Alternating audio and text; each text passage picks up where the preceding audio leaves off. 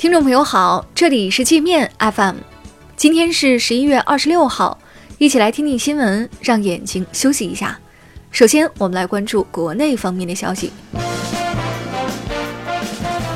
央行发布《中国金融稳定报告》，要求加强各类高风险金融机构的风险处置，严格防范大股东把金融机构变成提款机，严打金融犯罪和金融腐败行为。卫健委推动将无偿献血纳入个人征信体系，引发误解，不少人担心不献血会遭到惩罚。卫健委澄清说，无偿献血是个人信用加分项，不献血不意味着个人信用会受损，更不会受到惩戒。湖南怀化新晃一中操场埋尸案调查结果公布，杜少平等两名凶手被逮捕。杜少平涉恶团伙十三名成员也被一网打尽。杜少平的舅舅，当时的新晃一中校长黄炳松，以及时任新晃公安局局长、副局长、政委、刑侦大队长、副大队长、法医等十人，涉嫌徇私枉法、渎职犯罪，被追究刑事责任。时任新晃县委书记、副书记、政法委书记、怀化市检察院检察长、市公安局长等九人，因失职渎职被处以党纪政纪处分。北京计划立法治理不文明行为，在公共场所吸烟、随地吐痰、大小便、乱扔垃圾，最高罚款五百元；共享单车乱停放，罚款五十元。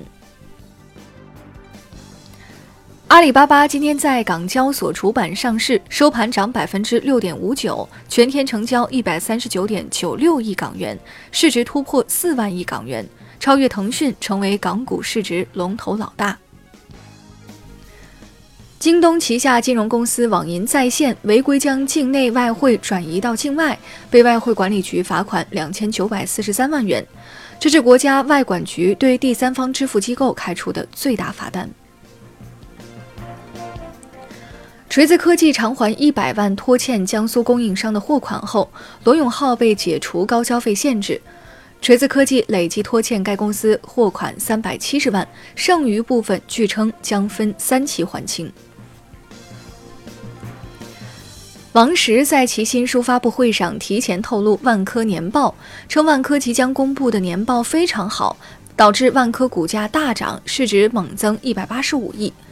投资者指责王石和万科涉嫌泄露内幕消息和违规信批。台当局对逃到澳洲的福建籍诈骗犯王立强深信不疑，大张旗鼓对一家被王立强污蔑为间谍机构的香港上市公司立案调查。该公司 CEO 及其妻子从台湾返回香港时，遭台湾特工拦截在机场，不准离开。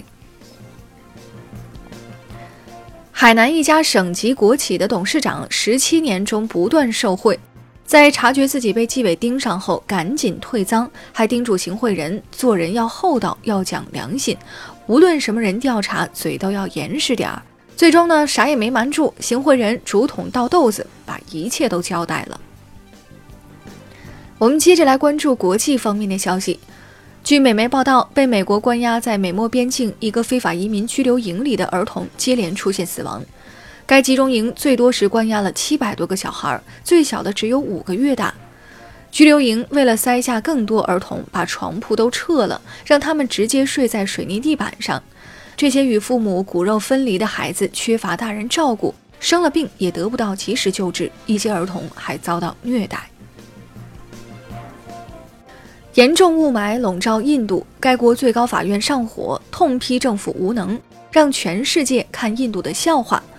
印度最高法说，新德里市区和周边地区的人们因空气污染而窒息，数百万人寿命缩短，政府必须在十天内修建空气净化塔，净化空气。德国经济部长阿尔特迈尔嘲讽美国在华为问题上玩双标。阿尔特迈尔说：“美国在指责华为是间谍时，放了自己的棱镜门事件。真正在逼迫企业上交数据的国家是美国。”美国驻德大使狡辩说这是为了共享情报，还声称受到了德国人的侮辱。法国无惧美国威胁，将允许华为参与该国 5G 竞标。法国经济部国务秘书说，华为目前在法国占据百分之二十五的市场份额。法国不关注美国的立场，也不会排斥任何一家公司。韩国最新民调显示，百分之六十九的韩国民众反对美国狮子大开口向韩国勒索巨额保护费。这些受访者认为，即使美国真从韩国撤军，韩国也不能接受美国的要求。优步被伦敦交管局封杀，运营牌照已被吊销。伦敦交管局说，优步不是一家合适的公司，乘客安全保障不达标，已发生多起危及乘客安全的事件。那好了，以上就是今天节目的全部内容了，感谢您的收听。